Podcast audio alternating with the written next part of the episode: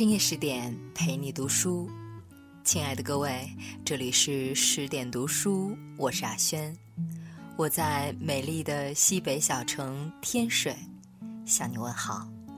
今晚我们来分享刘禹锡：“有豪气方成大格局。”如果你喜欢今晚的这篇文章，欢迎你给十点君留言点赞。生活在都市里的上班一族，恐怕都有心照不宣的牢骚：工资少，环境差，房价高，工作累。我们日复一日地龟缩在格子楼里，搜索着廉价商品，盘算着房贷利率，在小恩小惠里盘旋。指点江山，快意恩仇，离我们的生活越来越遥远。甚至一些刚入职的年轻人脸上也挂上了老气横秋的表情。是什么涵养了这样的生活格局？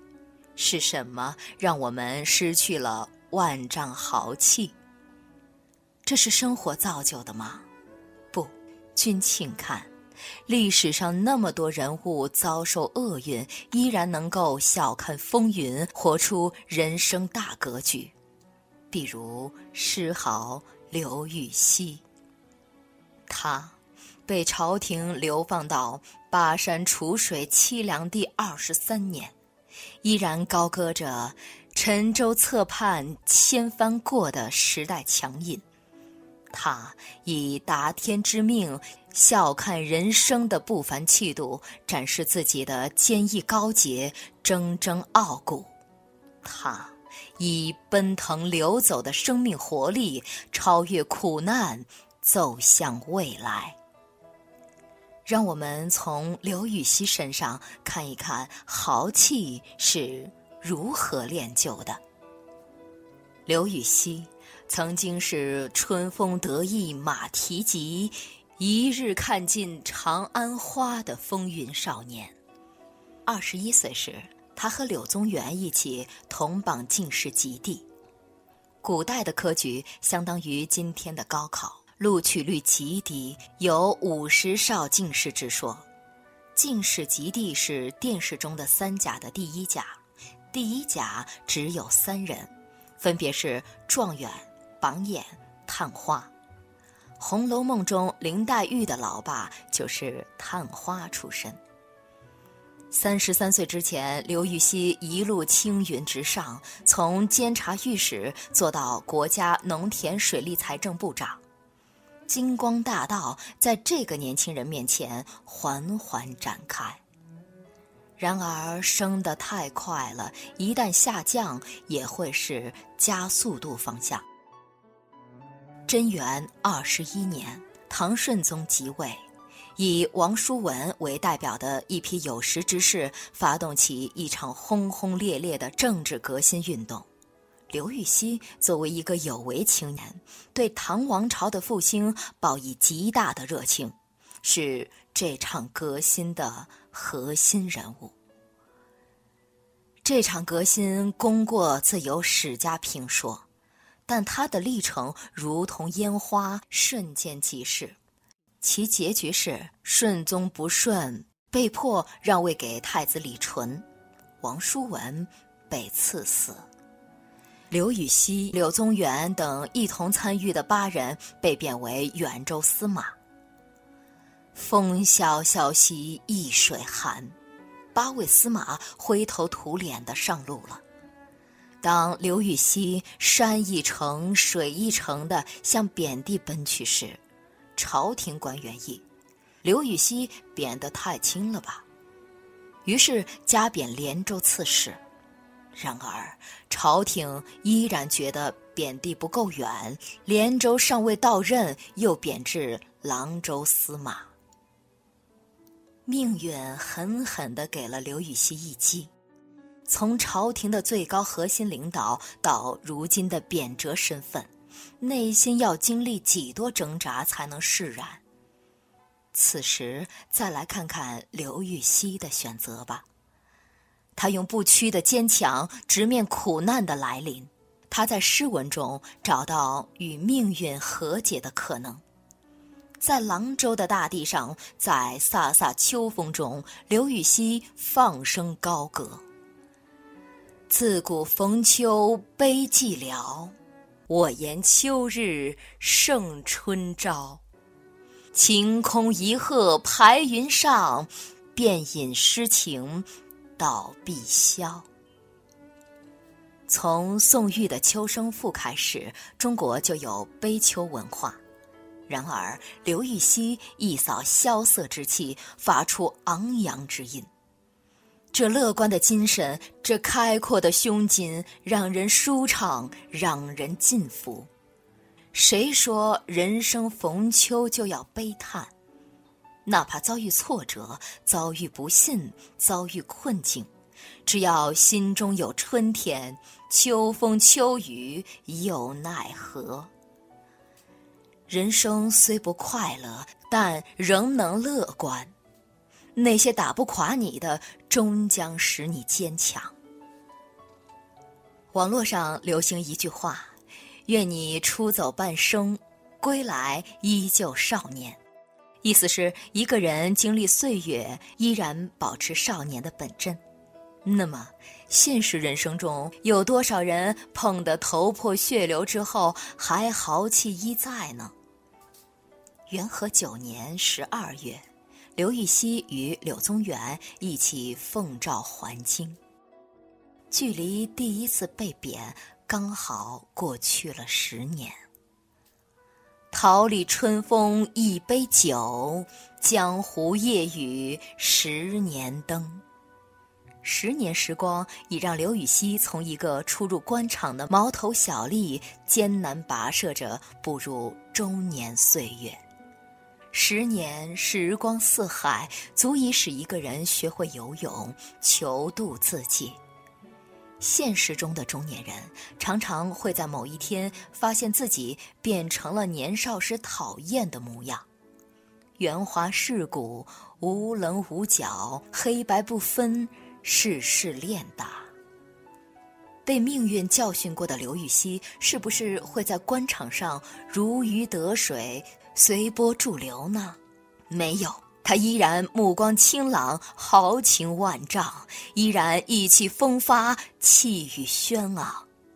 那一日，刘禹锡和柳宗元一起去玄都观看桃花，看人来人往，想着奸臣当道。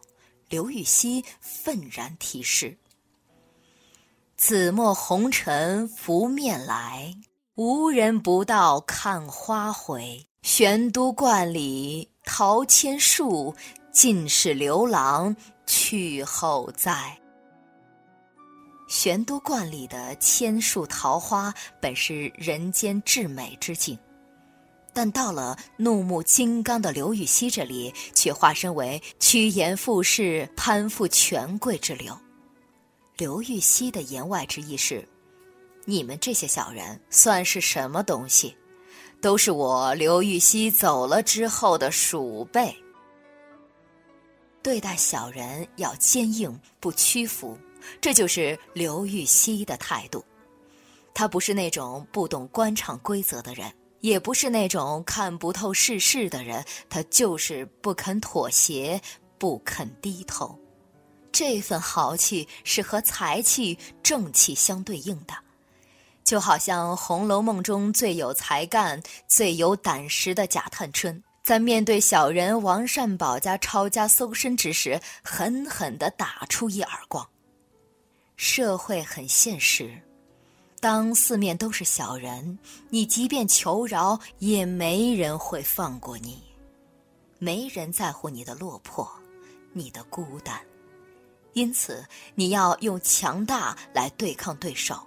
否则，只能承受弱小带来的伤害。越是强大，越不乏同道之人。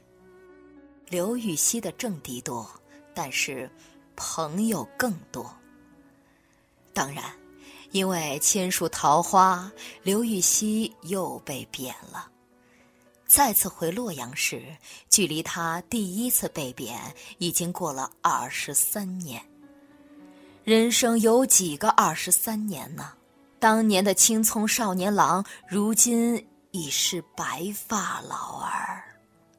两年后，五十六岁的刘禹锡再游玄都观，想起再次被贬经历，不屈的火焰又被点燃。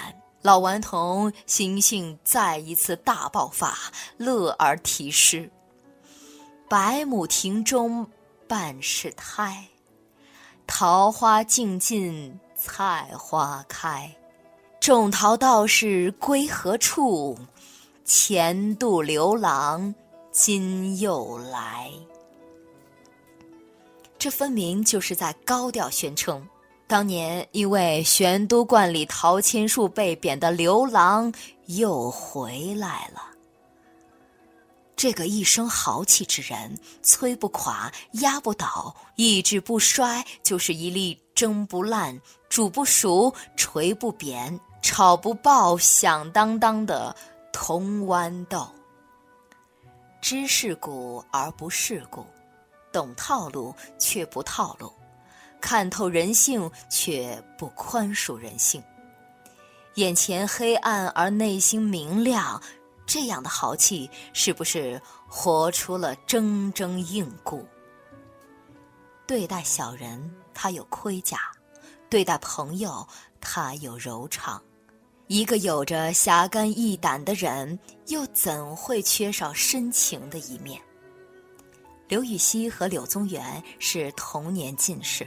又一并参与了王叔文变法，人生同起同落，同进同退，在贬谪途中结伴同行，遍访美景，诗酒相忆。文坛、政坛上，他们都是一个战壕里的战友。然而，当刘禹锡扶着母亲灵柩回长安之时，今闻柳宗元去世的消息，悲痛至极。他立即去柳州处理柳宗元丧事，并请文坛老大韩愈来为柳宗元写墓志铭。柳宗元所有的诗稿在去世前均交给刘禹锡整理。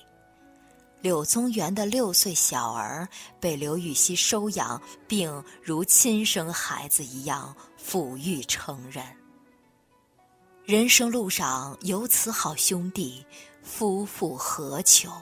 这份豪爽，这份义气，放在今天这个时代，亦如金子一样闪闪发光。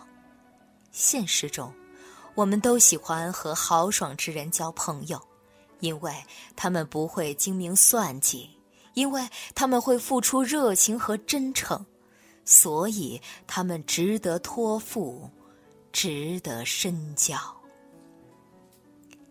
几乎每个中国人都对刘禹锡的《陋室铭》烂熟于心，他明白小唱，朗朗上口，文中的骄傲语气和少年的豪气心性非常吻合。事实上，刘禹锡写这篇文章时已经五十多岁了，当时他在河州做通判，知县策大人对空降至此的刘禹锡很不喜欢。本来刘禹锡应该住衙门三室三煞的房子，策知县偏偏安排刘禹锡住在城南郊区。刘禹锡来到郊区一看，此处依山傍水，风景优美，立即高声吟诵：“面对大江观白帆，身在河州争思变。”侧知县不乐意了，哼，让你高兴。从城南移到城北住去吧，三间房子变成一间半。刘禹锡走到江边，看到白云悠悠，杨柳成行，挥笔写下：“垂柳青青江水边，人在溧阳心在京。”被气炸的是侧知县，小人阴暗的心里再一次蠢蠢欲动。他让刘禹锡从城北迁到破烂不堪的陋室，只有一间茅草屋，但那又如何呢？刘禹锡在茅草屋里铺开宣纸，转瞬间，陋室铭挥洒而就。是啊，烧了房子有庆贺的人，一箪食一瓢饮有不改其乐的人，千灾百毒有谈笑自若的人。在陋室铭里，刘禹锡展示了豪气的又一境界。仅仅是乐观的缘故吗？是，但又不完全是。刘禹锡能战胜小人的原因是他跳出了名利的局限，有更高的人生格局。他深知人性的丑陋、自私、欲望，看到了侧知县内心的官欲全欲在作祟。理解了他人的局限，就不会把他人的卑劣当回事儿，因此能够活得轻松自在。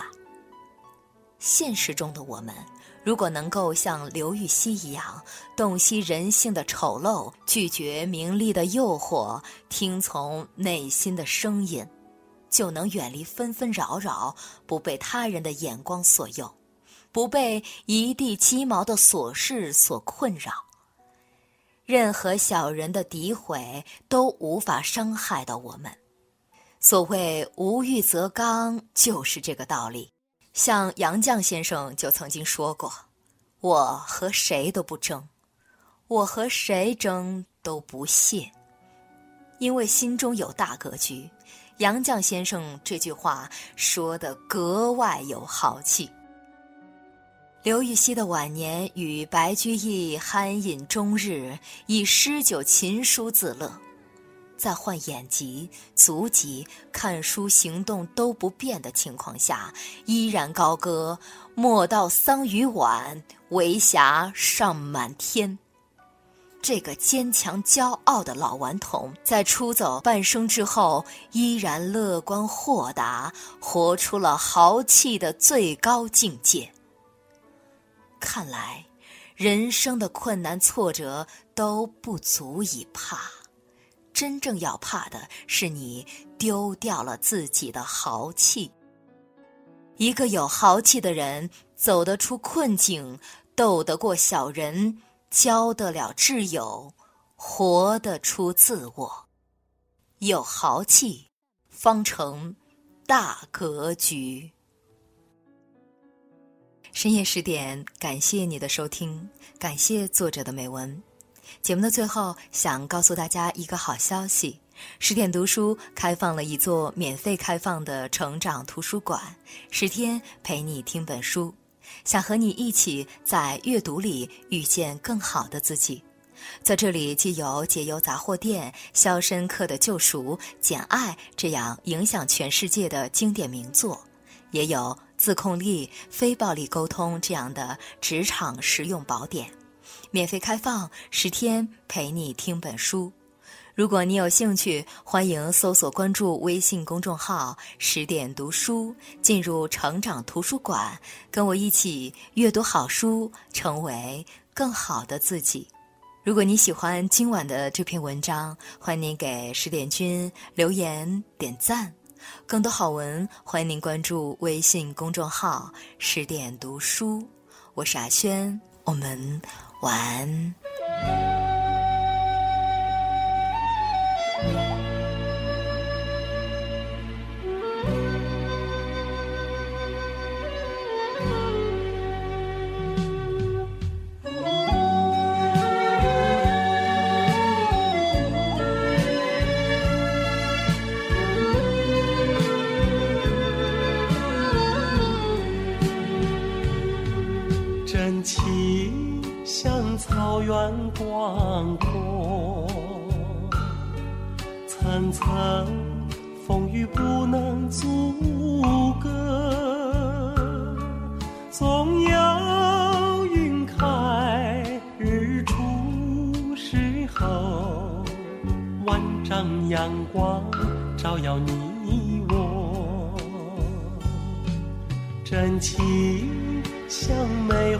开过。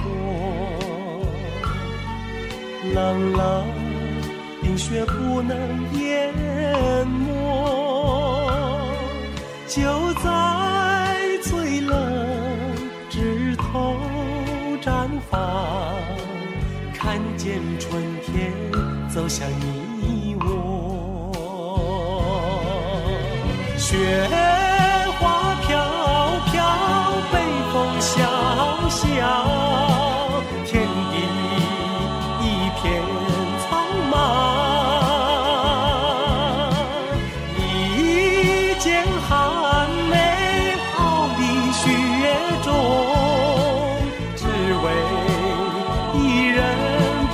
中，只为一人飘香。